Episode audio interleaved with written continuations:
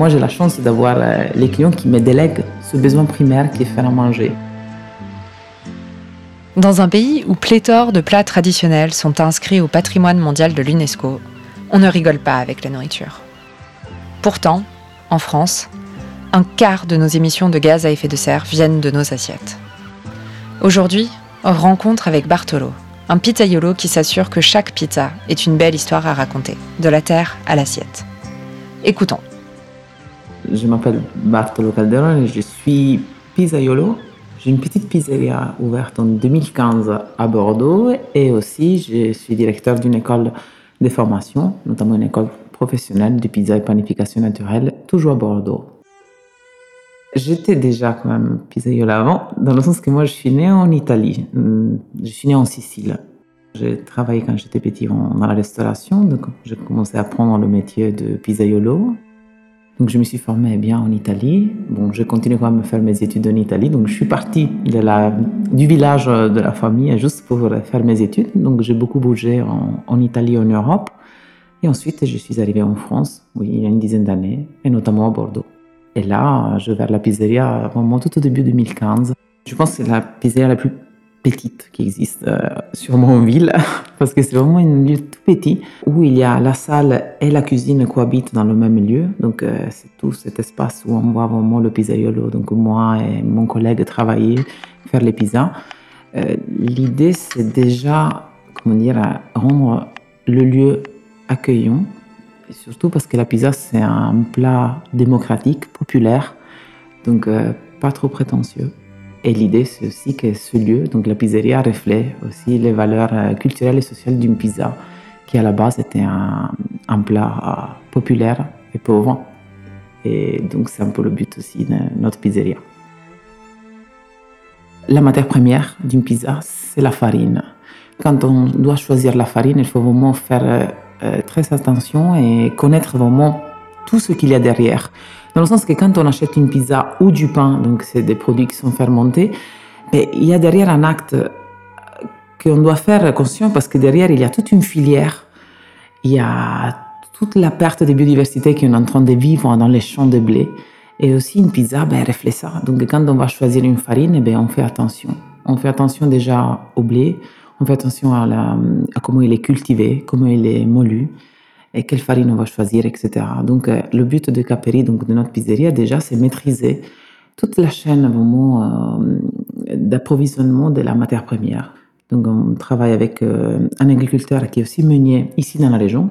Donc, moi, je suis italien, mais je préfère utiliser des farines françaises juste locales depuis l'ouverture de la pizzeria. Prendre une farine, aller voir le champ, connaître l'agriculteur, voir ce blé, les variétés de blé, c'est des blés anciens, c'est des blés des populations qui sont adaptés euh, au terroir, bon, notamment ici les températures, le climat, et ensuite euh, travailler cette farine, cette matière première pour la rendre pizza. Donc il y a la farine et bien évidemment il y a ce qu'on va mettre euh, comme garniture dans les pizzas. Et c'est vrai que quand on est ouvert, bon, on fait des pizzas de saison dans le sens que la carte change au fil des saisons. Et c'était un peu étonnant quand on a ouvert, surtout au début de l'année, euh, c'était en 2015, février, et il n'y avait pas de tomates fraîches, il n'y a pas de basilic, donc on s'est retrouvé avec des légumes et on a fait avec. C'est vrai que c'était, il y a quelques années, c'était un peu plus révolutionnaire. Maintenant, on parle beaucoup de, produits de saison et des cuisines euh, de saison. Mais sur une pizza, on n'avait jamais vraiment bien réfléchi. On, trouvait du basilic ou des, des, aubergines aussi en plein hiver, surtout des tomates fraîches, des tomates cerises. Et là, quand on a ouvert, on a dit non, mais on peut absolument réaliser des super pizzas avec des produits de saison et local aussi. Et heureusement, bon, les, clients ont apprécié depuis le début et on continue et on est très content. Donc l'hiver, qu'est-ce qu'on met dans une pizza? Tout. On peut mettre du potimarron, on peut mettre des épinards, on peut mettre vraiment tout. Bien évidemment, on va les travailler. Donc, euh, moi, en plus, j'ai une carte qui est très centré sur, euh, les légumes. Donc euh, là, il faut juste avoir beaucoup d'imagination, beaucoup de, fantaisie et surtout imaginer vraiment travailler avec des maraîchers locaux pour euh, vraiment respecter la matière première, l'ennoblir dans la pizza, qui est déjà un plat populaire. Mais quand on met par exemple une, une base de carottes, c'est super. Donc on peut remplacer sans problème la sauce tomate qui est un peu la, la base de toutes les pizzas, avec par exemple un coulis de carottes, chose que nous on fait, ou avec par exemple des épinards, ou de la betterave, ou du potimarron, selon les saisons.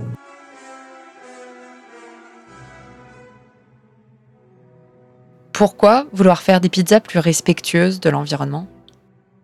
Une question comme ça, maintenant, surtout après une, une pandémie, une crise mondiale, je veux dire, c'est un acte qui est obligatoire en tant que citoyen, dans le sens que déjà, euh, quand je fais une pizza, je pense à toute la chaîne, comme je disais tout à l'heure, de tous mes fournisseurs, de toute la production de la farine, etc. Si on pense qu'on cultive des blés qui sont complètement musclés, avec des variétés de blé, euh, avec un gluten qui est très, très, très bodybuildé pour faire euh, des pains hyper gonflés, sans respecter vraiment toute la biodiversité dans les champs, là, en tant que pizzaiolo cuisinier, je me pose des questions. Je dis, mais on ne peut pas continuer comme ça. On ne peut pas encore assister à cette perte de biodiversité déjà dans un champ de céréales. Donc déjà, le premier engagement, pour moi, c'était un acte euh, normal des citoyens. Et moi, j'ai la responsabilité de faire à manger. Donc, euh, il faut le faire avec conscience, avec engagement, avec une prise vraiment de responsabilité. Et notamment, je pense, quand on voit qu'est-ce qu'on est en train de vivre, et je ne parle pas seulement du changement climatique, etc., de tous les problèmes liés vraiment à la ressource et à la, dure, à la, la responsabilité de chacun est là. Donc, quand on achète du pain, on achète une pizza, mais il y a un acte agricole déjà derrière. Et surtout en France, on mange beaucoup, beaucoup de pizzas. Donc, je pense que c'est, indispensable de faire quelque chose. Surtout, faire comprendre aux gens que quand on achète vraiment une pizza, il y a derrière des producteurs, des artisans, qui vont produire le fromage, qui vont cultiver les légumes, etc. Et donc, moi, j'ai fait juste euh, répondre toute cette chaîne d'approvisionnement et j'ai essayé de donner de la dignité à un plat comme la pizza qui est toujours associé à la malbouffe, malheureusement. C'est toute une évolution. Quand je suis arrivée, par exemple, en Bretagne, et je vois, par exemple, le problème des élevages euh, des cochons. Et là, c'est vrai que nous, quand on fait des pizzas, on a plein de charcuteries qu'on utilise. Donc, quand on voit les, comment dire, tous les dommages qui sont liés à un élevage intensif industriel des cochons, ben, c'est normal qu'on se pose des questions. Quand on va acheter une pizza, il y a en général toujours du jambon, des couches. Surtout en France, on a cette tendance à faire des mille feuilles de, de garniture. Et c'est clair que quand j'ai fait mon voyage en Bretagne, j'ai vu en fait ces problèmes environnementaux liés à la nourriture, notamment à la production industrielle des cochons. Mais en tant que cuisinier et pizzaiolo, je me suis posé des questions, comme je me suis déjà posé les questions, je m'étais déjà posé les questions en Italie pour les mêmes raisons.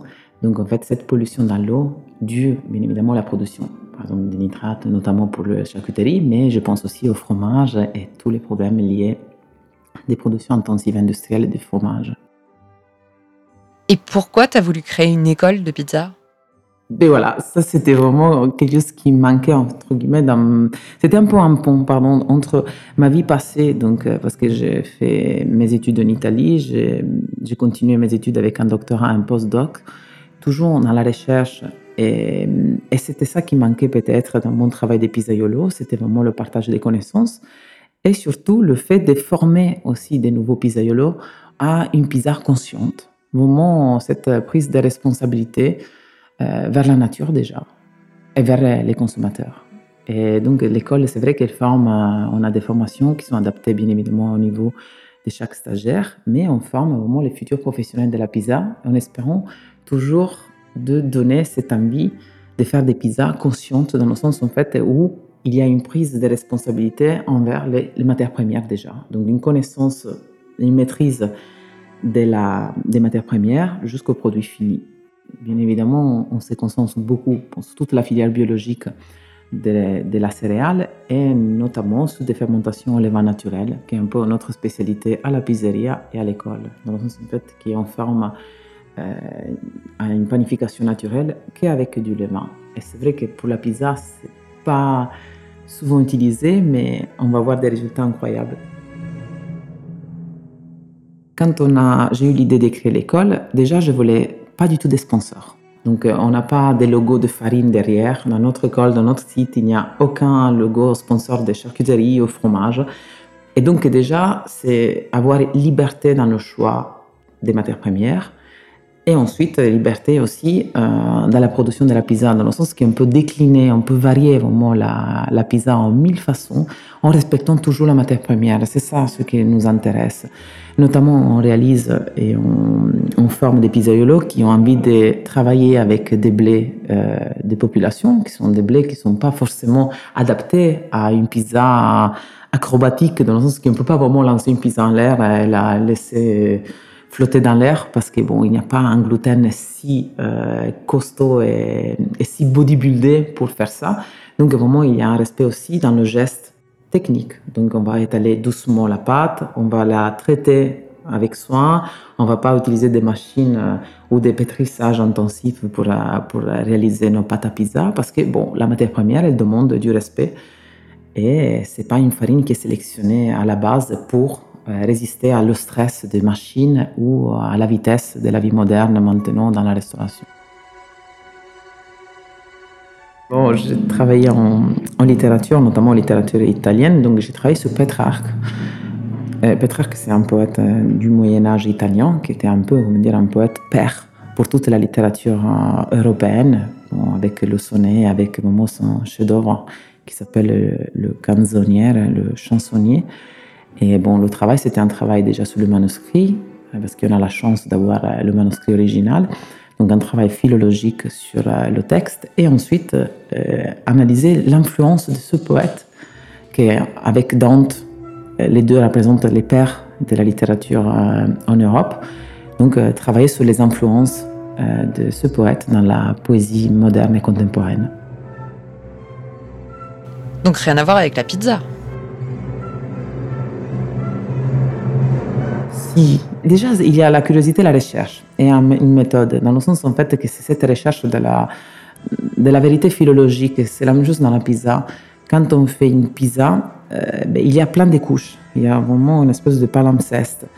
Chaque couche a une histoire. Donc la farine, la sauce tomate, bien évidemment des histoires aussi liées à l'alimentation, donc la tomate qui vient des Amériques, etc., avec les commerces. Donc c'est pour ça que c'est aussi lié à l'océan, parce que c'est tout un, rapport d'échange dans les siècles. Et quand on fait une pizza, ben, il y a aussi euh, ces rapports entre les couches. Quand on fait une pizza, donc il y a la farine, il y a la, farine qui vient d'un lieu spécifique, la sauce tomate, le fromage, les légumes, les noix, etc., les fruits secs. Donc euh, je pense que chaque élément va composer comme un poème une œuvre. Et chaque pizza est unique. Et si on en revient à l'environnement, la situation, elle a besoin de changer? Ben si, mais heureusement je pense et je vois qu'il y a quand même une prise de conscience euh, et je pense que malheureusement la, pandémie et cette crise euh, qui nous a heureusement obligés à nous arrêter, comment dire, nous pose des questions. Je vois que on peut pas dire ah j'espère, on espère qu'on va revenir vite à la situation normale d'avant parce qu'il n'y avait pas au moins une situation normale d'avant. C'est pour ça qu'on arrivé à là ça nous a choqués. Je pense beaucoup de nous encore, on est sous choc. Et donc, c'est vraiment le moment pour changer. Et déjà, changer la consommation, les habitudes alimentaires. Et avoir juste la conscience que quand on va acheter de la viande, qu'est-ce qu'il y a derrière? Quand on va acheter de la viande industrielle et quand on va acheter de la charcuterie, quand on va manger énormément de charcuterie, euh, il y a derrière des paysages qui sont complètement détruits il y a derrière de la pollution, il y a des animaux qui vont disparaître, il y a une perte de biodiversité incroyable. Et là, tout est lié. Donc, euh, et on revient toujours à ce cycle vicieux. C'est pour ça que je pense que c'est le moment, oui, de changer.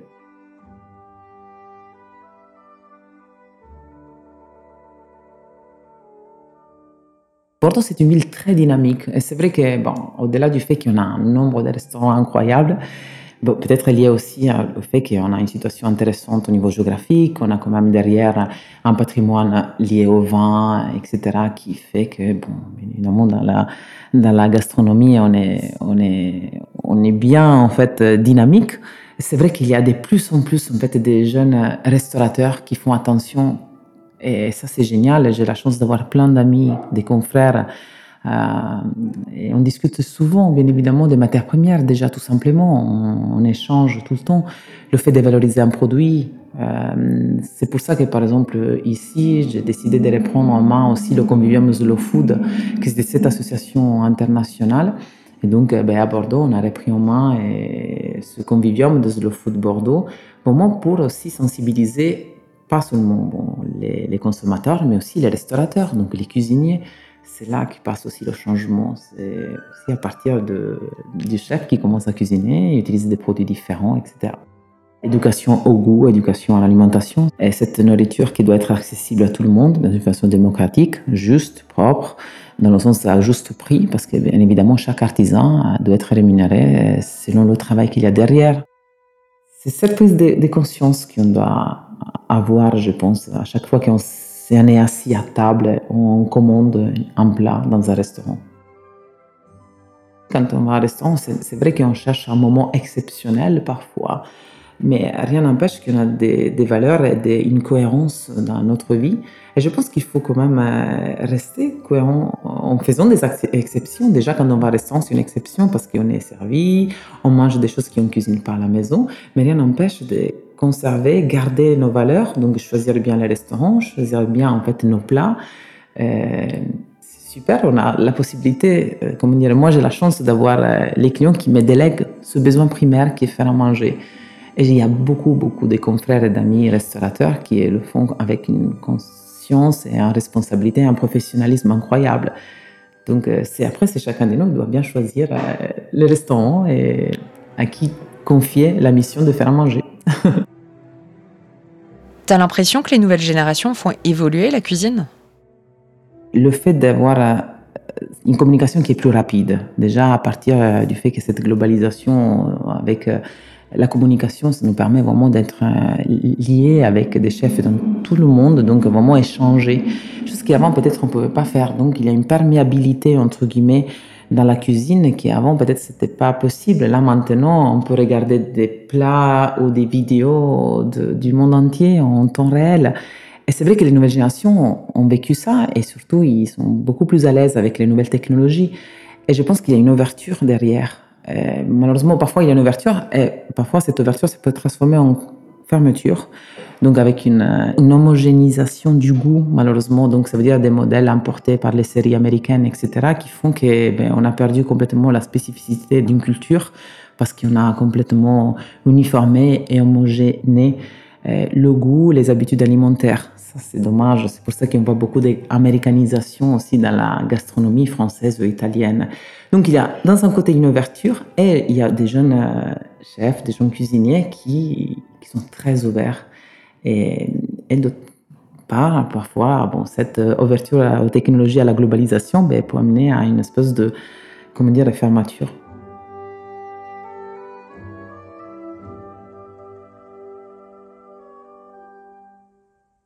La chose qui fait peut-être un peu peur, c'est euh, la standardisation d'une production. C'est normal que quand je fais des pizzas, euh, j'ai envie que la pizza soit toujours la même, toujours bonne, etc.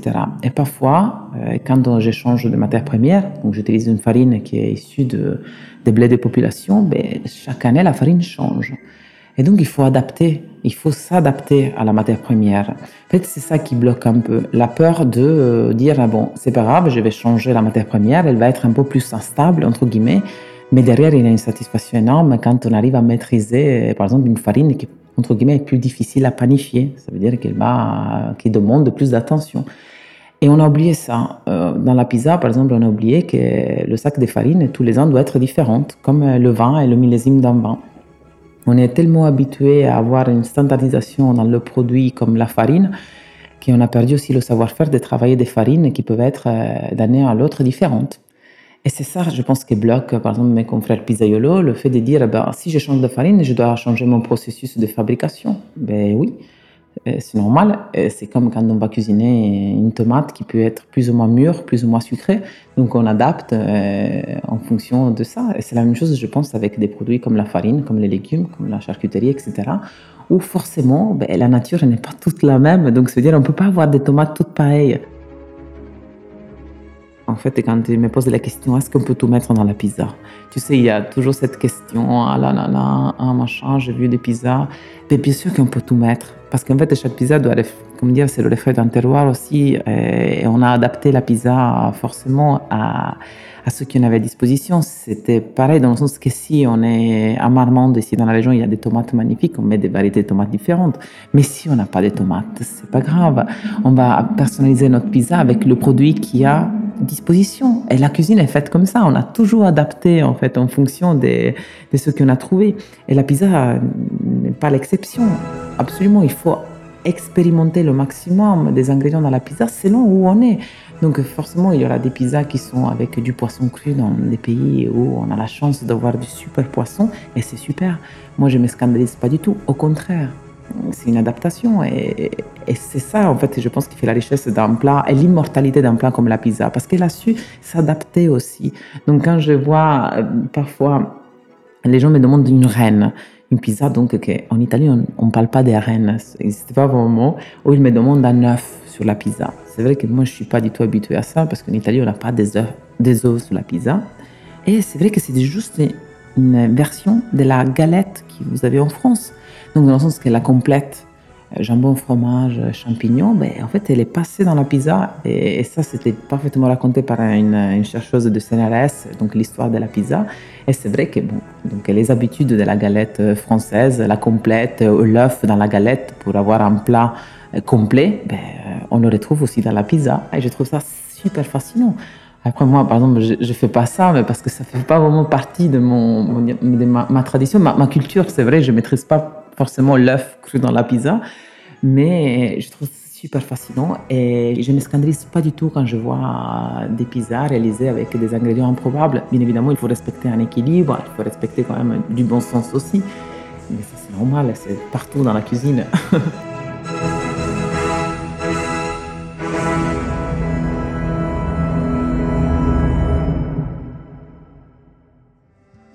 En cuisine, l'immortalité d'un plat vient de sa capacité d'adaptation.